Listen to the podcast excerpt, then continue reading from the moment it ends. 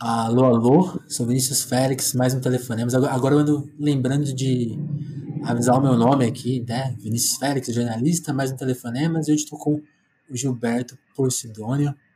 Mais uma vez Gilberto aqui, uma grande honra ter esse grande twitteiro, esse grande jornalista, cientista social.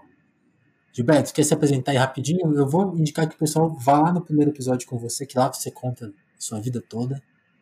Mas se apresenta aí para quem está com preguiça de lá. E aí, Vinícius? Mais uma vez, cá estamos, telefonando. Olá, pessoal, tudo bem? Gilberto Porcidônio, sou jornalista aqui do Rio, também cientista social, sou repórter dos jornais do Globo, Extra e Revista Época, e geralmente costumo cobrir cultura, cidade, comportamento e tudo relacionado, em geral, à sociedade assim, digamos. Assim por dizer.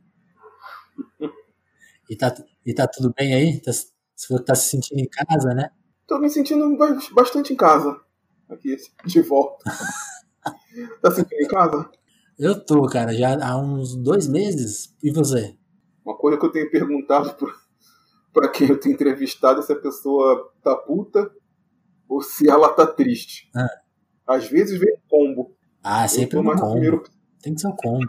Nós cá estamos, né, nesse momento mais, mais trancados, isolados, porém não distantes. E aí que eu acho que vale a gente contar de algumas, de, algumas coisas que aconteceram com você de lá pra cá, né? Você fez mais uma. Porque aí que tá, né? Você tá, você tá encarando a quarentena de um jeito legal, né? Que você tá trabalhando, né, de casa aí, nas coisas Sim. oficiais, mas você acabou de abrir um, uma série de lives a partir daquela, daquele seu tweet se o racismo acabasse hoje, né? Queria que você contasse dessa experiência aí, que, que essas conversas estão rendendo, como, como que tá sendo isso aí? Que, acabou de começar, né? Mas, mas já, já, que já coletou algumas histórias boas aí. Ah, sim. É, eu acho que como tava muita gente com dificuldade, principalmente, de, de ficar em casa, com lidar com questões de trabalhar o tempo, trabalhar a ansiedade, né? Já que, enfim, é um vírus mortal, praticamente, todo mundo trancado, ansioso, Sim. ficar doente e tal. E no ano passado, em novembro, eu tinha feito aquele, aquele tweet que viralizou, né, do, perguntando se, se o racismo acabasse hoje, o que você faria. E eu já estava pensando em fazer mais algo com essa pergunta, né, que eu não sabia exatamente o que seria. Então me veio essa ideia de criar uma talk live, né? Seria uma, uma viagem minha de um talk show. Uma live que seria um talk show, que seria conversar com pessoas, pessoas pretas, de diversos segmentos, sobre a trajetória delas. E com o nome Se o Racismo Acabasse Hoje. Que isso também já dá o tom da conversa, né? Uma, o tom de. Sim pensar o, a gente, o mundo, o universo, a criação, a partir desse momento. A partir da. Digamos, se o mundo achasse a vacina para o racismo agora, o que as pessoas iam fazer depois que soubesse que todo mundo estaria imunizado. Assim. Então tem rendido, tem rendido histórias bem legais. Primeiro foi o vocalista do da banda mineira Black Pantera, vocalista, baixista e vocalista também do Black Pantera, o Jaime da Gama. Depois eu chamei é. o escritor Fábio Cabral, que é um, é um escritor afrofuturista. E o último agora foi o fotógrafo Andy Andrade. E cada um contando um pouco da sua trajetória, de como está lidando com isso. Está sendo bem nutritivo. E é, e é engraçado, né? Porque essa pergunta, ela nunca, nunca, quer dizer, ela sempre, ela, ela ganhou novos sentidos, né? Nesse momento de, de pandemia, né? É, total. Acho que tem, tem sentido bastante. Tem sentido assim, como as pessoas, além delas se apropriarem muito da pergunta, e também não ser uma pergunta muito fácil da pessoa responder logo de cara, e uhum. eu vejo que as pessoas elas estão muito é, todo mundo está bem futuralizado, né? Todo mundo pensando no que vai fazer amanhã. Todos os planos, o que vai, a primeira coisa que vai fazer quando sair de casa, quando puder ir para a rua normalmente. Então tá todo mundo muito com a cabeça no, no amanhã. E fazer essa pergunta nesse momento, assim, eu acho que também está servindo como, como uma pontuação para aqueles que não sofrem é, esse racismo nosso 100% brasileiro, para elas, elas é, também começarem a refletir sobre isso, usando a pandemia como exemplo, né? Tipo, nossa, então existe uma pandemia que já dura séculos, sabe? Eu estou sofrendo pois só é. parte disso, só, só parte dessa restrição e parte desse estresse, desse medo de morrer. Né? Acho que muito do estresse, muito da tristeza e muito da, da ansiedade que vem perguntando para as pessoas é, primeiro, o medo de ver alguém querido morrer. Eu vejo as pessoas mais tendo mais medo de ver o, alguém próximo sofrer do que, a, do que ela mesma adoecer e ficar doente e acabar morrendo por causa disso.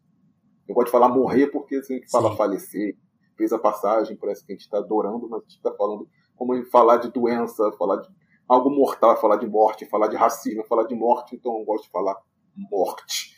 Sim. E todo mundo está é, refletindo sobre a morte, né? sobre os processos é, fúnebres, sobre a possibilidade da morte por algo invisível, por algo que não sabe quando se vem, e que o racismo que o pessoa de pele preta brasileira sofre no Brasil é praticamente isso. Nós temos medo de que é, as pessoas que nós gostamos é, acabem morrendo, acabem desaparecendo, né? Porque a gente nunca sabe quando é que vai ser, quando é que o como se falava muito da ditadura, quando é que guardinha da esquina vai te achar, quando é que vai ser a sua dentro desses 23 minutos, né? Que se fala muito que a cada 23 minutos uma pessoa preta é morta no Brasil. Então, essa roleta de 23 minutos ela fica girando. É, acho que em toda pessoa preta consciente. E isso é uma carga de estresse absurda, uma carga de é, ansiedade de tristeza muito pesada. É como se estivesse eternamente numa roleta russa. Né? Então, é, momento pandêmico também, de certa forma, também aproxima isso, esse tipo de reflexão né? sobre o que é o racismo, ainda mais porque essa doença está matando justamente mais negros e mais pobres e mais negros pobres e mais negro, negros pobres, né? Isso que eu ia comentar com você, tipo assim, a, a, acho que a, você falou uma frase muito interessante ontem na live, né? Tipo assim, ah, a gente tá, tava você e o Andy lá discutindo, você falou assim, né? A gente não devia estar tá aqui, a gente devia estar, tá, a gente devia estar tá de férias, né? Quem devia uhum. estar aqui são dois brancos discutindo a, a, a merda que eles estão fazendo, né?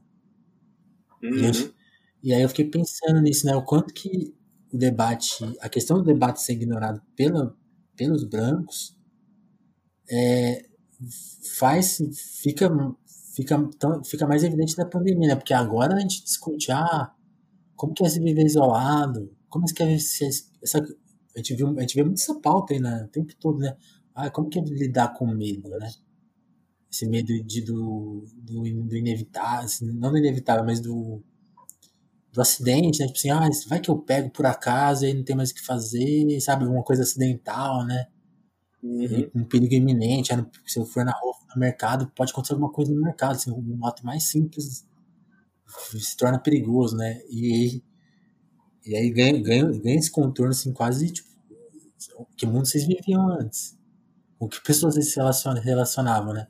E aí você falou isso esses dias, né? Tipo assim, o dia lá do, do Felipe Neto, foi o dia do assassinato do, do João, né? Uhum. Você falou assim, aí você falou até, e tava todo mundo louco na internet, né? Tipo, ai, que é pirando. E você falou assim, agora tô vendo aqui a, a, divisão que eu sempre vejo, né? Esses assuntos todos se relacionam né, de alguma forma. É, é foda, né? Não tem outra palavra. Sim, é, o debate, eu, eu, eu, gosto muito desse debate sobre, sobre branquitude. Sobre a branquitude começar a encampar mais o, o debate antirracista, justamente como eu disse né, na live, você resgatou agora que é, no mundo ideal para mim, assim, o negro estaria descansando e os brancos estariam discutindo racismo.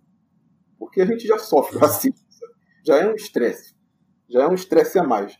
E geralmente um branco antirracista ele recebe mais aplausos e mais espaço, mais dinheiro, mais possibilidades do que um negro falando Mais convites, né, para as coisas.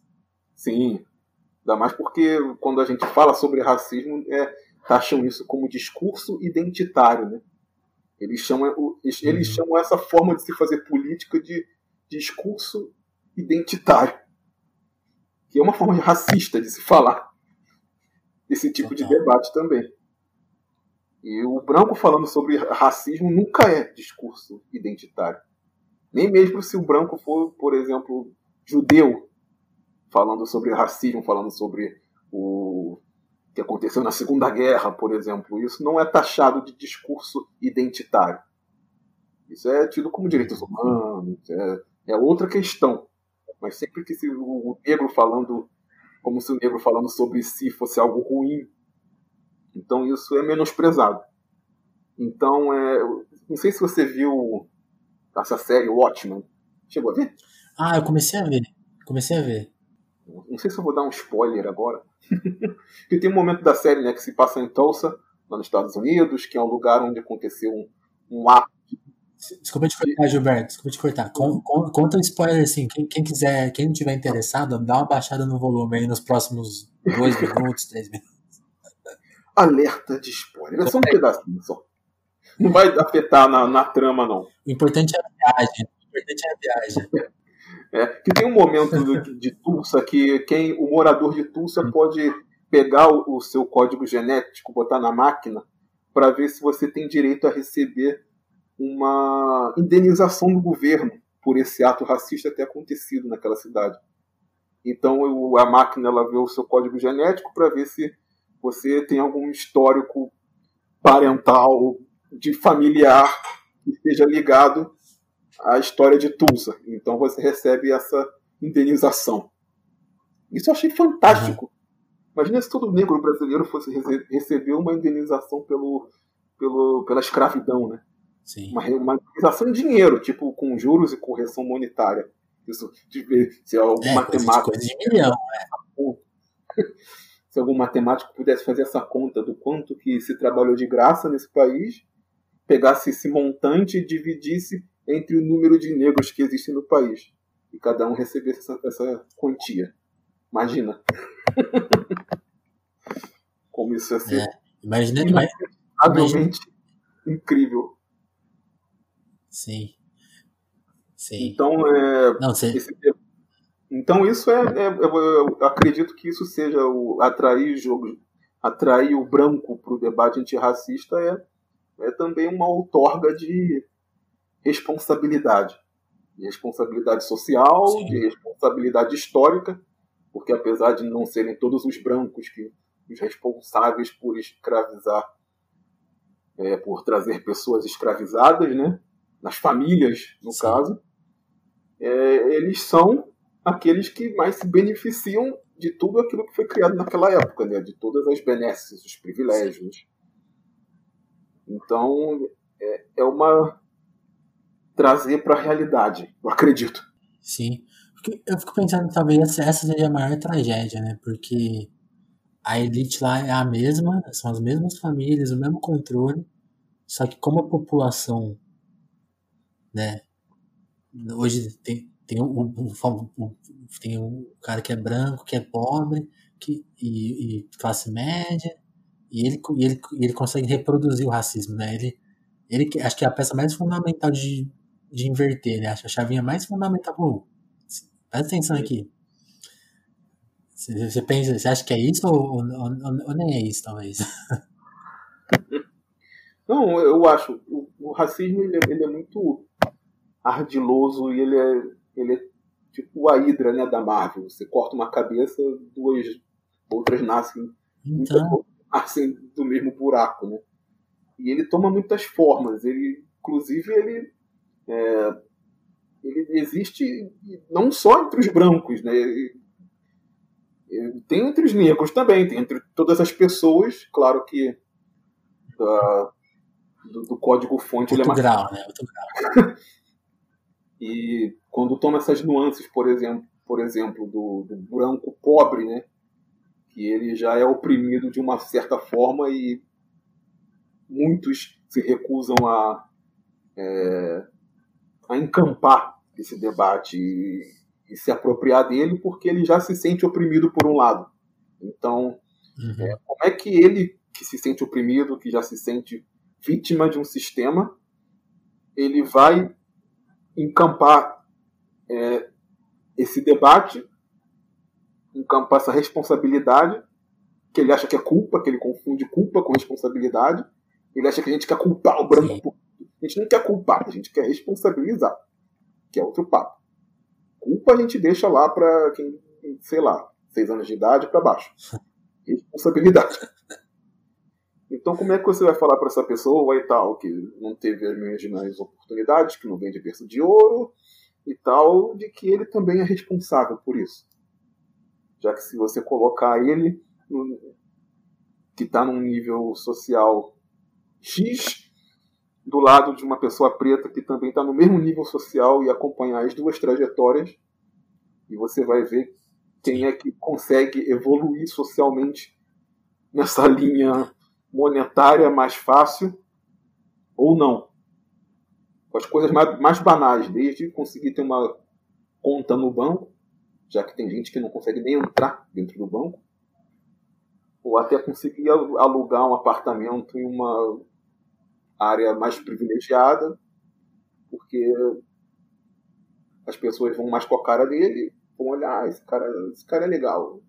Enquanto o outro que poderia ter mais dinheiro mas que é preta, inclusive teria poderia até ter uma condição é, de dinheiro superior ao do branco e que não consegue alugar porque as pessoas não vão justamente com a cara dele.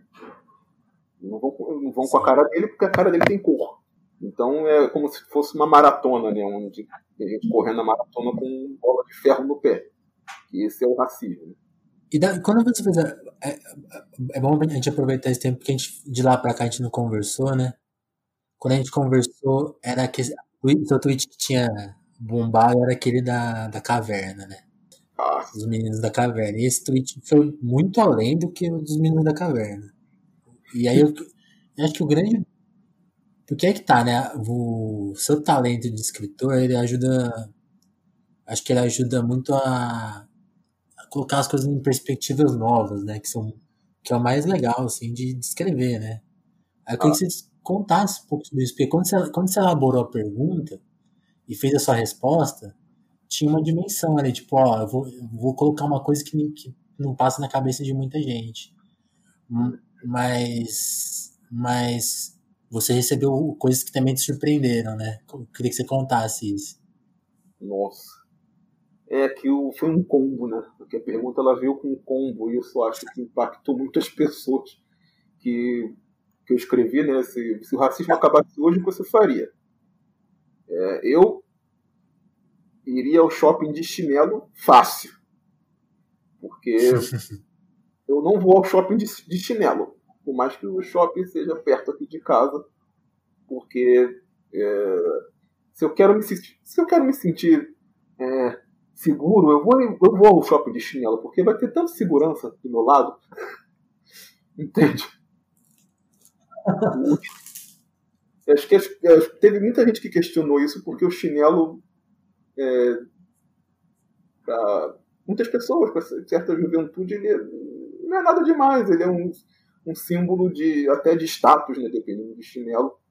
Só que para gente aqui do Rio de Janeiro, ele, ele é muito associado à pobreza, associado ao preto, associado ao que não, a pessoa que não, que não consegue comprar um tênis, que não consegue comprar um, que não tem um sapato.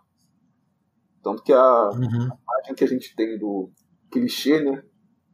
O estereótipo que nós temos do traficante do morro é a pessoa com, com um fuzil na mão, sem camisa, com um fuzil na mão e um chinelo no pé. Sim. Essa foi a imagem que foi inclusive mediaticamente muito é, vendida, difundida Brasil afora sobre o que é um traficante carioca, né? Essa imagem do uhum. carioca, né? Geralmente com a camisa no rosto. E essa imagem do chinelo, principalmente do, do de tira mesmo, né? Do, do daquele havaiana clássico. Então, uhum. o chinelo, ele, apesar de depois de muito, é, de muito trabalho de marketing feito pelas marcas, principalmente pelas Muita ressignificação. Ressignificação. Tem até uma propaganda que é um, um ator que é, vai tentar entrar num restaurante de chinelo, o garçom fala que não, e várias pessoas que estão de chinelo falam que não vão mais comer ali, rola assim um estresse, né? Tipo, por que não posso entrar no, no, no restaurante de chinelo? Tentando fazer essa ressignificação. Porém, o ator que fez a propaganda é branco. Então, quem pode entrar no chinelo é branco. O que mais tem aqui, por exemplo, na zona sul do Rio de Janeiro, né, são estrangeiros que vêm para cá e que vão de chinelo a qualquer evento possível. Eu acho que eles vão de chinelo até em casamentos. Se demora. E por eu ter puxado, por eu ter feito uma, uma pergunta tão abrangente e dado um exemplo, uhum. exemplo tão simples, tão banal, eu não falei que queria ser astronauta, adoraria ser astronauta. Nossa, imagina. Mas não, falei que queria ir no shopping de chinelo. Isso também puxou um pouco a pergunta para é, uma realidade que existe que, pelo menos, todos os brancos que leram ficaram muito assustados. E todos os pretos leram se identificaram completamente. Tanto que teve muita gente que deu exemplos completamente banais, entre aspas, né? Como, por exemplo, usar o moletom, usar o casaco, o capuz do casaco na rua. Foi também impensável de eu fazer isso. E que muita gente branca ficou, nossa, mas como assim? E para mim a pergunta que se repetiu várias vezes e que mais me marcou assim foi teria filho. Imaginar que pessoas Caramba. estão deixando de, de ter filhos por conta da estrutura racial brasileira. Ninguém quer criar um filho para ser morto. Então essa ansiedade, esse estresse, esse, essa tristeza toda envolvendo esse racismo pandêmico também causa esse estresse da pessoa enfim, não querer não querer se perpetuar como tanto se, progra se propaga biblicamente, né? Do crescer e multiplicar e, tal. Sim. Então. É isso aí. Tem várias camadas aí, né? É, e tipo, se, se quando o menino João Pedro aqui morreu, né? Foi morto por um policial aqui no Rio deu um tiro dele, nele de costas enquanto ele estava em casa. E metade das pessoas pretas das minhas redes estavam comentando isso, e todas as pessoas brancas da minha rede estavam comentando alguma coisa de alguma atuação política do Felipe Neto.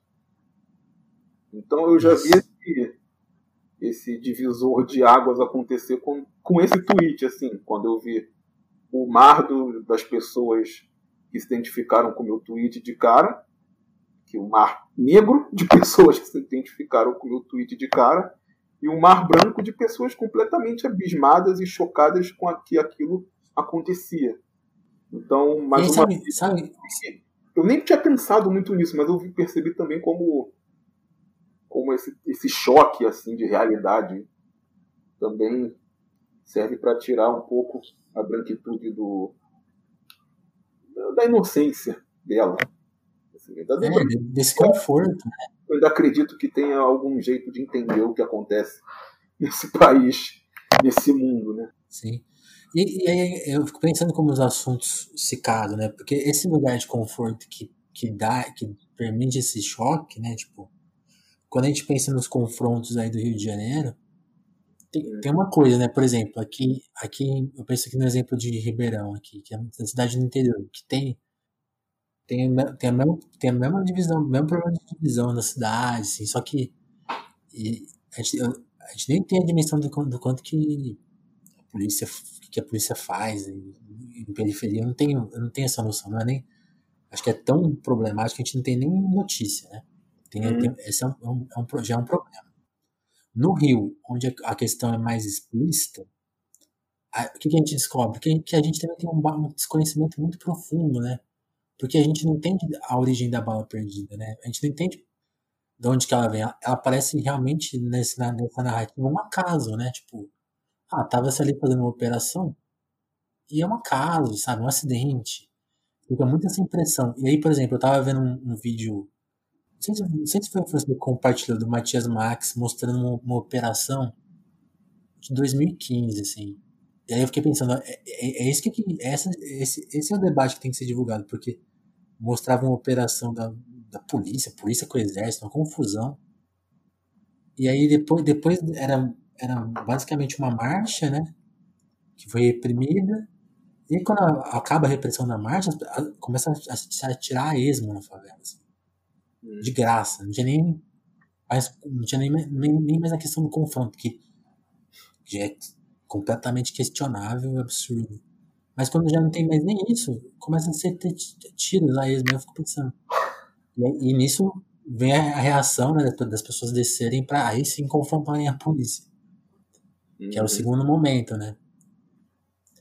E aí eu, aí eu, ficava, aí eu fico pensando assim, não, ninguém tem noção disso. E aí, quando acontece o que aconteceu nos Estados Unidos agora, né, que você pontuou muito bem, aí as pessoas, tá vendo? Lá que se faz uma reação, né? Põe, põe fogo nas coisas. Gente, então põe fogo em tudo aí há muito tempo, né?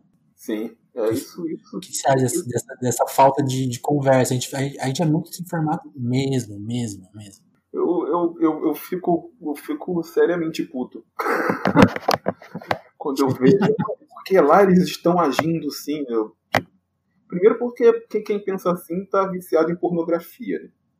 Porque a pessoa acha Total. que o, a ação política ela tem que ser pornográfica, ela tem que jogar na tua cara, ela não tem que, não tem que ter, é, digamos. É, tem que ser violenta. Tem que ser violento, tem que ser escancarado. Sendo que ninguém sabe o, o, os pormenores daquele fogo ali, não sabe o que aconteceu com as pessoas que colocaram fogo naquele prédio, onde elas estão, quem elas são, onde estão agora. É, é, uhum. é, isso da fotografia que me incomoda, assim, sabe? Do, do momento congelado ali que a pessoa vai e elege como, nossa, isso, isso aqui é exemplo disso. Como se aquilo ali, como se não. Como eu botei, né? Aqui, aqui no, Rio de, no Rio de Janeiro tem uma Minneapolis por dia. Que. Uhum. O que a uhum. gente coloca de, de linha amarela que fecha, de Rebouças que túnel Rebouças que fecha, Avenida Brasil, de BRT que pega fogo na Zona Norte, em Madureira, em Cascadura, de é, favelas que descem, né? como a gente fala aqui, né, que morro desceu quando algum Sim. alguma pessoa pega essa bala perdida que não existe, né, que toda bala ela tem uma identidade, né? Você consegue rastrear de onde saiu a bala, qual o lote era, não sei o quê. E através do exercício de balística, de logística, de, de perícia, você sabe de onde a bala veio. Tipo. Então não existe bala perdida. E você vê as pessoas, tipo, quem, quem tá nesse front, quem tá na zona de confronto e não tá na zona de conforto, tá vivendo essa, essa queimação de prédio todo dia. Principalmente as mães é, das, dos vitimados aqui na cidade. Que, pô, tem. Eu, eu, tem mãe que participa de todos os atos, todas as passeatas, todos os eventos que reúnem é, essas mesmas mães que perderam seus filhos por causa de ações policiais, por causa da violência da cidade, por causa de operações que acontecem assim. Elas estão aí todo dia, todo dia botando a cara a tapa e a cara a tiro também das manifestações. Uhum. Aí a pessoa vem falar que isso não acontece no Rio, é no mínimo desrespeito com com quem está lá agora, enquanto a gente está falando, sabe? Se expondo a uma pandemia. Teve um ato sobre o João Pedro, né? Acho que ninguém viu. Enquanto a gente estava discutindo aqui, estava tendo um ato sobre a morte do, do menino João Pedro. E as pessoas, ah, porque a gente está muito acomodado. Assim, esse papo do acomodado, enfim. E não é só de um lado, não é só do, do lado do, da, da esquerda letárgica também que tem aqui, né? Porque tem a esquerda, uhum. esquerda ativa e tem a esquerda letárgica também, que é essa pessoa que quer, quer se incomodar, mas quer que o outro vai, vai lá e limpe para ela, sabe? Não é só desse lado, também tem do lado da direita também. Nunca mais me esqueço um, um ato que teve no, na Praça 15, que era. É, foram dois anos, estava. Acho que foi o auge da, da morte de policiais em operações. Tinha muito policial morrendo. Muito policial morrendo mesmo. Eu fui a muito enterro de policial cobrir. E as, as mães, os filhos resolveram fazer um ato aqui na Praça 15, aqui no centro da cidade, de apoio às famílias que, que tiveram policiais mortos. E deu 15 uhum. pessoas. Tipo, nem essa, essa esquerda mais virulenta, né, que fala que bandido, bandido morto, que é pró-polícia, que é pró-operação, nem eles apareceram, sabe, para dar apoio para aqueles que eles su supostamente apoiam. Sim. Também é. Então, que, que eu acho que revela. Então é, é muito. É muito fácil falar como, como sempre se diz, né? É muito fácil falar, sim, tipo, sim. A, pessoa, a pessoa não se dá o trabalho nem de procurar na rede, de procurar as notícias sobre, sobre o que está acontecendo, sabe? A gente está cobrindo isso todo e, dia. E aí acho que você o que você falou, acho que dá um exemplo muito bom, né? Do nosso desapreço a qualquer cuidado, né? Tipo, esse, esse exemplo dos policiais. Da, da, se nem a, o pessoal que é pró-polícia vai lá prestar uma solidariedade, né? O problema é da, da própria solidariedade, né? Essa cena é bizarra mesmo. Sim, sim. A pessoa ela quer parecer solidária, ela quer parecer que está agindo. Ela vai, fala, aposta, mas quando você vê mesmo, Tipo no caso aqui do, supermercado aqui na cidade, que o menino morreu em um mata-leão, com segurança de um mata-leão nele, matou o moleque. E foram, depois de uns, de uns dias, várias lideranças de movimentos sociais negros foram lá para a porta do supermercado para fazer um ato. E que você vê que a maioria das uhum. pessoas que foram para lá foram justamente de é, desses coletivos negros e só, sabe? Sim. Não tinha ninguém da. um coletivo geralmente formado por pessoas brancas, por pessoas da Zona Sul, por pessoas, inclusive que moram na Barra, estiveram lá presentes, sabe? Sim. Então, por que tem essa divisão no momento que às vezes é tão que, que é o mais crucial de todos, assim? Isso que eu por isso que tem tanta gente cansada de dialogar com a branquitude também. Porque a pessoa está cansada de só ela ser ir pro front. Só ela botar a cara a tapa. E Marielle foi um exemplo clássico disso. Né? Marielle foi um, o basta dos bastas, assim, porque essa, essa, essa discussão sobre o responsabilidade da branquitude já vem rolando há muito tempo, muito, muito tempo. E você vê, tipo, um grupamento armado da cidade que resolve matar uma vereadora que, enfim, incomodou tanto assim para eles precisarem ter matado ela. Pois Porque é. Escolhe eu, eu, eu ela, tenho uma. Ela, sabe? E aí você vê quem foi para a rua imediatamente também depois disso. E quem continua indo. Sim. Eu fico, eu fico imaginando como é, é isso no Rio, né? Porque, por exemplo, de novo, tentando eu tenho que trazer o exemplo do interior até para a gente pôr isso nesse diálogo, sabe? Porque eu vejo muito.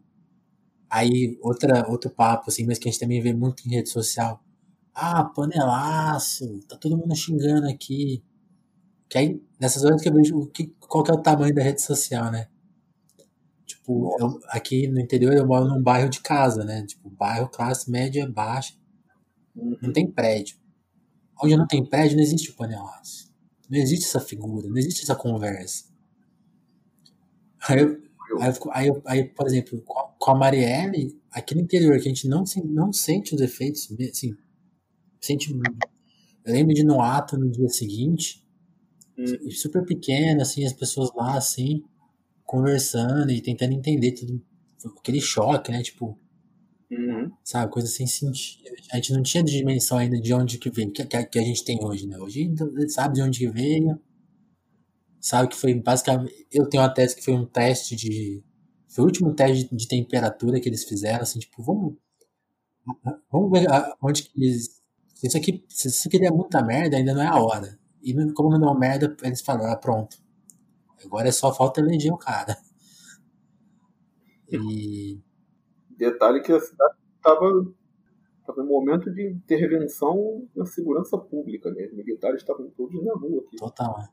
Foi um grande teste, né? Inclusive me despertou uma questão Mas... interessante, assim, como essa discussão também sobre, sobre cidades e urbanidades e toda essa dinâmica política também, como, como elas chegam nos interiores, né?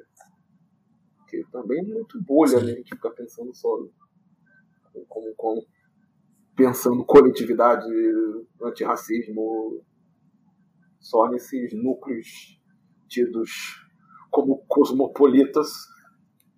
Então, é uma expansão e um, é, um, é um desafio também que eu vejo. Eu até sinto que eu preciso procurar o pessoal daqui, sabe? Porque a gente vê pouca movimentação e justamente porque tem essa coisa, é, é mais perigoso. Não tem prédio protegendo, não tem, não tem essa visibilidade. Então, se, se, a, pessoa, se a pessoa já some aí, e a gente não tem notícia, aqui ferrou, né? Muito mais complicado. Nossa, imagina. Pensando, mas, mas a, pergunta, a pergunta que eu queria te levantar para você é justamente disso, né? Como que você vê, porque você está ali no Twitter, como que você vê esse debate, como que você vê essa prisão, né? Justamente essa prisão, tipo, de os argumentos que vem de sabe, coisa meio sem sentido, sabe? essa prisão das redes sociais que, que vira o argumento das pessoas, assim, das pessoas sérias, né? Então, a gente viu muito jornalista com o verified, o verificadinho lá, falando, dando essa opinião rasa, tipo, ah, no Brasil não tem, não tem resposta, né? Como que você avalia isso na, estando ele sendo tão presente nas redes sociais e sendo jornalista, né? Trabalhando num lugar que, basicamente, hoje, hoje, as pessoas, hoje as pessoas leem o jornal pelas redes sociais, né? É, isso é muito louco. Isso é muito louco. Aliás, a questão do, do, do, dos trending topics, né, dos TTs, é, é algo que, que, eu tenho tentado prestar muita atenção, porque tipo, o, mundo do Twitter, ali, é aquilo é a bolha da bolha da bolha da bolha. Só que se tem tanta preocupação de, de agora que a gente vive esse momento das, do debate das fake news, dos robôs, de todo mundo querendo subir ali o seu trending topic, achando que aquilo ali é o debate nacional, né? Que você tá ali uhum. com a uhum. sua mensagem ali, quer dizer que todo o país está te apoiando. Porque realmente o Twitter virou uma, um espelho, né? Com uma lente de aumento muito louca, assim, para o debate. Né? Caiu ali, né? toma o debate, aquilo vai para as outras redes e vai para virar pauta, foi assim, né, com o meu tweet, né? Eu, eu, eu, eu, fiz um tweet que virou uma, uma capa da Folha Ilustrada, sabe? Maravilhosa, incrível. Uma matéria. Nossa, que matéria! Discutido justamente a branquitude at através do tweet que eu fiz. para ver como é uma lente de aumento muito louca, assim, essa ferramenta, o que ela virou hoje, né? A ponto de ameaçar, uhum. de ameaçar democracias não só aqui, né?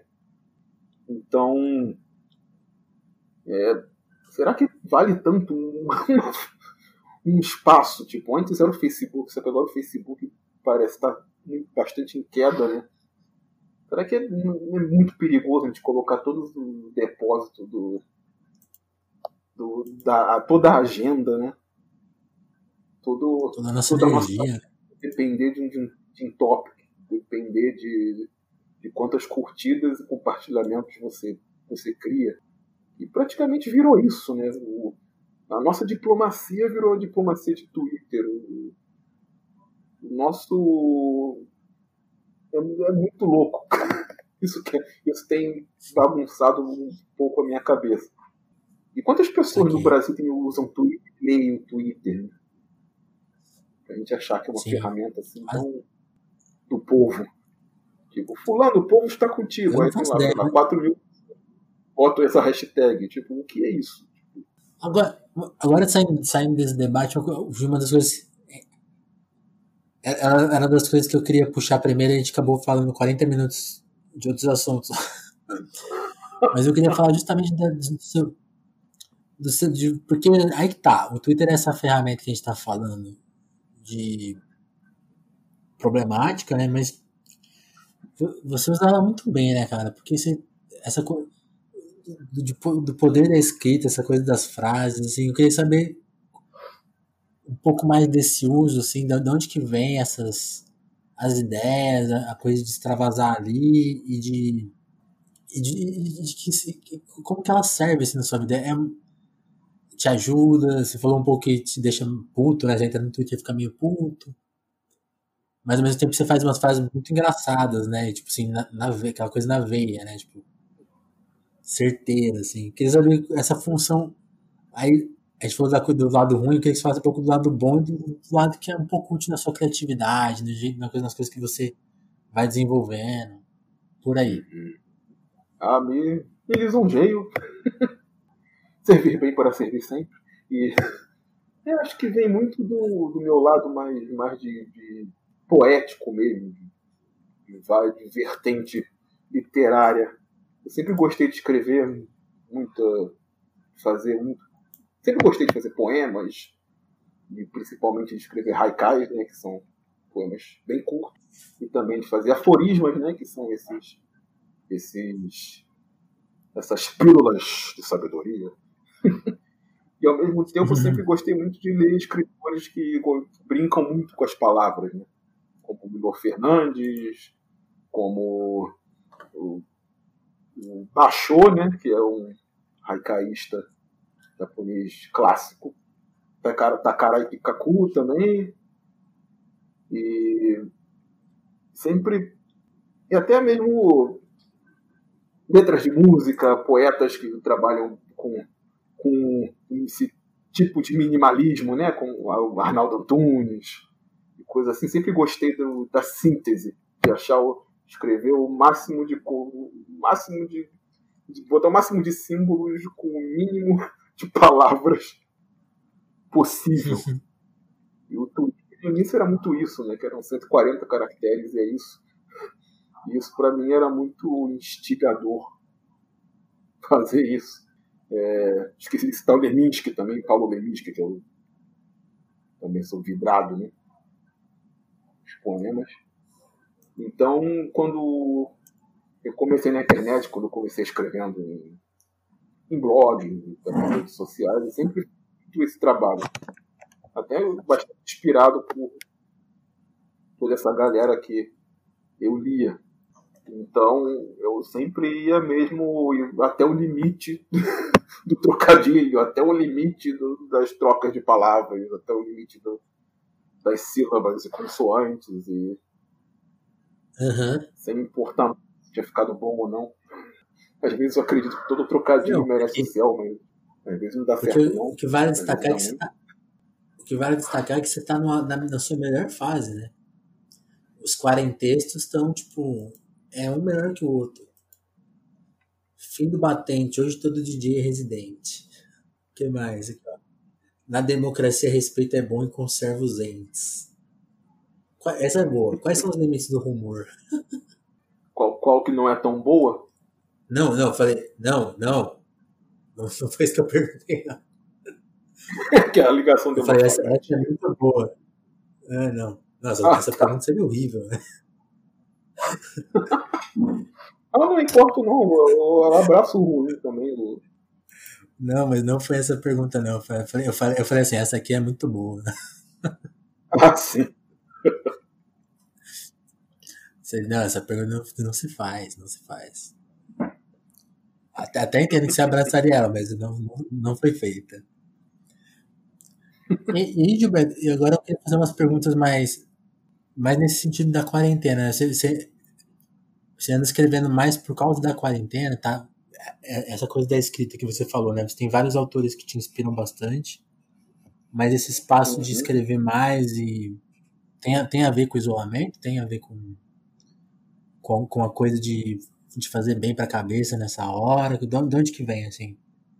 Eu queria entrar mais nesse papo da quarentena mesmo. Como que tá funcionando aí para você? A sua rotina, cabeça, trabalho?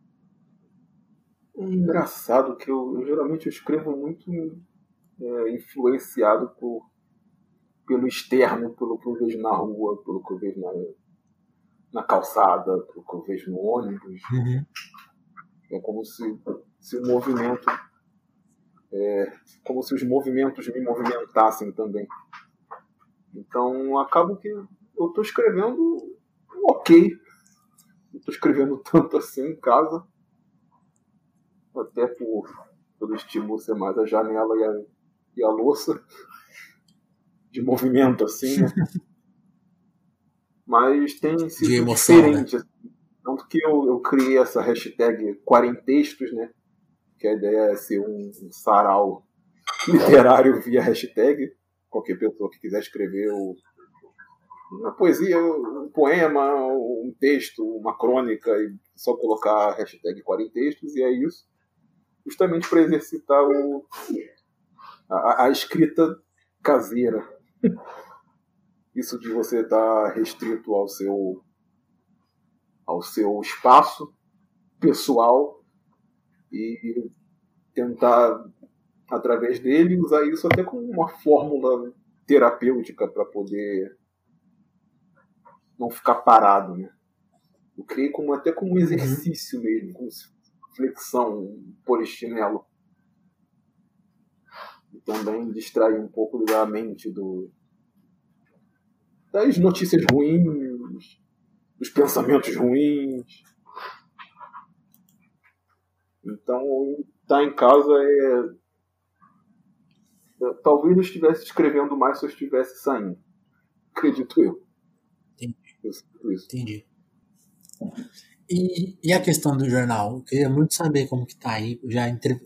eu falei com alguns jornalistas aqui, né? Alguns que trabalham por conta própria, alguns que trabalham em jornal mesmo, e aí queria saber do seu exemplo aí, de como que como que tá essa vida à distância, assim, de falar com o chefe, de, de fazer as entrevistas, de sentir qual que é a pauta, de lidar até, até, até com essa coisa que a gente falou, né, tipo assim, como escapar do trending topic, né, como escapar do, do que está sendo mais dito ali, né, assim, qual, pegar coisas que estão acontecendo e que são difíceis de ser observadas, né não podendo ir para a rua e cruzar com elas na rua.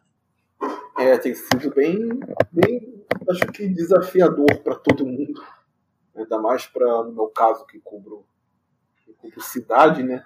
É, que é, prioritariamente cubro cidade. E estava saindo sempre, né? Sempre preciso, preciso fazer esse, esse, esse trânsito pela cidade. E sempre se, se, rende mais quando a gente sai e quando a gente está com, com, os entrevistados olho no olho, com gravador, ele vem, e o entrevistado vê quem é a gente. Sempre é mais estimulante e sempre rende muito mais coisa assim. Então agora que a gente está completamente restrito é, nesse momento ao telefone, né?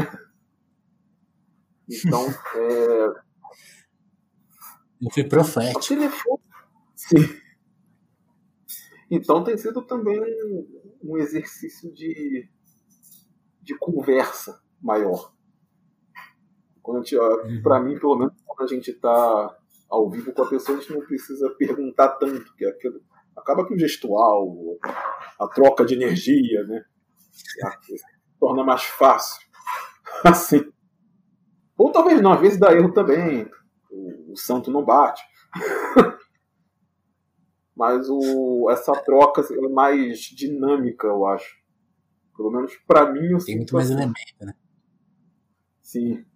É, é, é, louco como nunca tinha pensado tanto sobre o, o trânsito, assim, assim, em todos os sentidos da palavra, né? Do, desse ir e vir, o quanto isso é vital para um jornalismo de hard news e também para um jornalismo de comportamento, de cultura, que geralmente eu também cubro muito. Porque você uhum. tem muita coisa parada, né? Muita coisa se reinventando, muita festa, virou festa online, muito DJ que está fazendo, que virou DJ residente, como eu disse. Tem muito, muito músico parado. Então está sendo muito desafiador para todo mundo. Acho que tanto para quem produz quanto para quem cobre, sabe? Pra gente não acabar sim, virando sim. só coisa não sei o que, via internet. Não sei o que, não sei o que, sei lá, via internet. Está sendo bem. Está é, sendo um momento bem de descoberta de novas formas assim de apuração. E você falou do negócio legal, é a coisa do trânsito, né? Porque além de das coisas funcionarem, né? Até, até o mesmo ato né, de você ir, ir até uma pauta, né? Aquilo te toma tempo. Tem a questão da viagem, ir ao trabalho, né? Tem essa coisa. E, e aí, quando a gente reduz isso, né, tipo, não existe mais esse espaço, não necessariamente isso fica melhor, né? Às vezes você tá, é que eu queria te perguntar, você tá trabalhando mais, chega mais pauta, mais. Tipo assim, ah, você tá, você tá aí parado. Te mandar mais um textinho pra você fazer, ó, mais uma pauta aí, ó. Tem, esse, uhum. tem esses efeitos per, perversos? É, desculpa. Ah, sim, de, de você. O tempo no você diz, de, de trabalho. Isso, isso, já, já que você não tem que se deslocar. Você faz a pauta muito mais, com muito mais agilidade e tá com mais e, e, e já, já tá, em casa você já está trabalhando, já está na, na, redação, prejudicou assim, questão de horas de trabalho, por aí. E acaba que te leva mais tempo. no meu caso, eu sinto que eu levo mais tempo, porque, sei lá, às vezes tem alguma coisa urgente que você precisa cobrir, aí tá, hoje eu vou comer na redação, né? Hoje tá, eu vou comer sanduíche aqui e tal. Tu vai comer sanduíche em 10 minutos e volta. Em casa você tem que fazer a comida. e tem a louça, e tem a casa, e tem tudo. Então isso, isso traz assim um também uma é uma, uma carga além da carga de trabalho. Uhum. Engraçado que, tipo, a minha mulher, a Camille, que é jornalista também, a gente está numa uma home redação aqui, uma home, home newsroom, só que ela é freelancer e, e ela já passa isso normalmente. Eu estou percebendo como é a vida dela agora.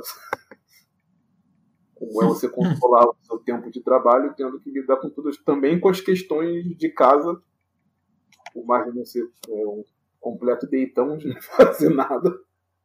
Eu não fazia tanta coisa assim, eu percebo agora. E eu realmente estou passando a valorizar mais esse trabalho e vendo como é um, uma fonte também de desgaste, de estresse e de planejamento. Acho que planejamento agora é tudo. Sabe? Na redação, por mais que o seu tempo, tempo de trabalho seja contado também, né? Não, você tem que calcular o tempo que leva a condução, você tem que calcular o tempo de sua saída de almoço, calcular o tempo que você tem para ir embora.